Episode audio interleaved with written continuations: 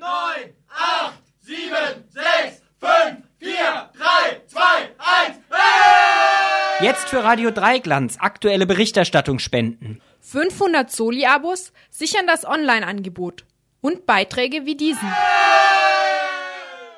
Bei Tonino Guerra handelt es sich äh, um einen italienischen Künstler, ähm, der sowohl als Drehbuchautor gearbeitet hat, als auch als bildender Künstler und als Schriftsteller. Also jemanden, den man durchaus so als mehrfach äh, Begabten bezeichnen kann. Und in Deutschland ist Guerra eben hauptsächlich als Drehbuchautor bekannt, weil er mit seinen gro großen Namen des italienischen und internationalen Kinos zusammengearbeitet hat ähm, und auch mehrfach ausgezeichnet ist für seine, ähm, für seine Drehbucharbeiten. Und weniger bekannt ist er in Deutschland dafür, dass er auch eben als Künstler, als Bildkünstler gearbeitet hat und als Schriftsteller und Dichter. Wann begann denn der Mensch Gera als Künstler aktiv zu werden? Immerhin ist er 1920 geboren worden. Ja, er ist 1920 geboren worden, mittlerweile also über 90 Jahre alt.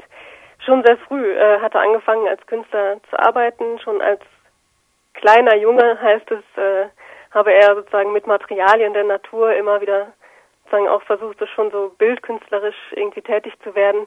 Und das hat sich so im Laufe des Lebens äh, immer weiterentwickelt und ist für ihn das ganze Leben hindurch Thema gewesen. Gibt es denn auch Menschen oder geschichtliche Ereignisse, die ihn beeinflusst haben? Äh, sicherlich viele. Er hat ja fast äh, das ganze letzte Jahrhundert äh, durchgemacht. Ähm, man sagt immer, dass ihn ein Ereignis sehr beeinflusst hatte, dass er in einem deutschen Arbeitslager gewesen ist und dort auch äh, mit seiner lyrischen Arbeit äh, begonnen hat, indem er dort ähm, seinen Landsleuten ähm, Geschichten, Reime erzählt hat in ihrer eigenen Sprache, auch im heimischen Dialekt, sodass dort sozusagen auch seine literarischen Wurzeln zu sehen sind. Dieses Ereignis wird immer, immer wieder betont, ähm, aber es gibt sicherlich auch noch viele andere Ereignisse, die ihn so als Künstler beeinflusst haben.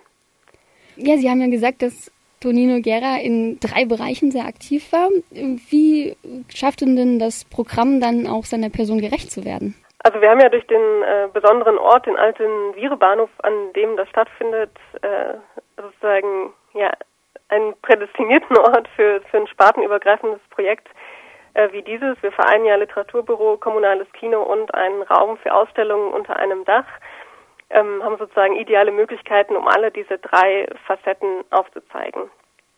Wir haben in unseren Räumen eine, eine kleine Ausstellung mit seinen bildkünstlerischen Werken, die wir präsentieren werden. Dann zeigt das kommunale Kino eine kleine Filmreihe mit äh, drei Filmen, bei denen Guerra Drehbuchautor gewesen ist. Und wir als Literaturbüro veranstalten zusätzlich ähm, in unseren Räumen eine Übersetzerlesung mit äh, Guerras, Guerras Übersetzerin Elsbeth Gutbuzzetti. Am Sonntag, den 15. Januar, fängt Scheuer Vogeltraum an. Mit was beginnt denn das Programm? Vernissage am Sonntag eröffnet ähm, die Ausstellung Guerras. Es wird da eine kleine Einführung geben von Elsbeth Gutbuzzetti, seiner Übersetzerin, die die Ausstellung auch maßgeblich mitkuratiert hat. Und im Anschluss wird bereits der erste Film gezeigt, Die Nacht, mit einer Einführung von Isa Wiegand, die ein bisschen zu Guerra als Drehbuchautor und zum Film erzählen wird. Wo kann man sich denn noch weiter informieren, wenn man gern zu einer der Veranstaltungen hingehen möchte?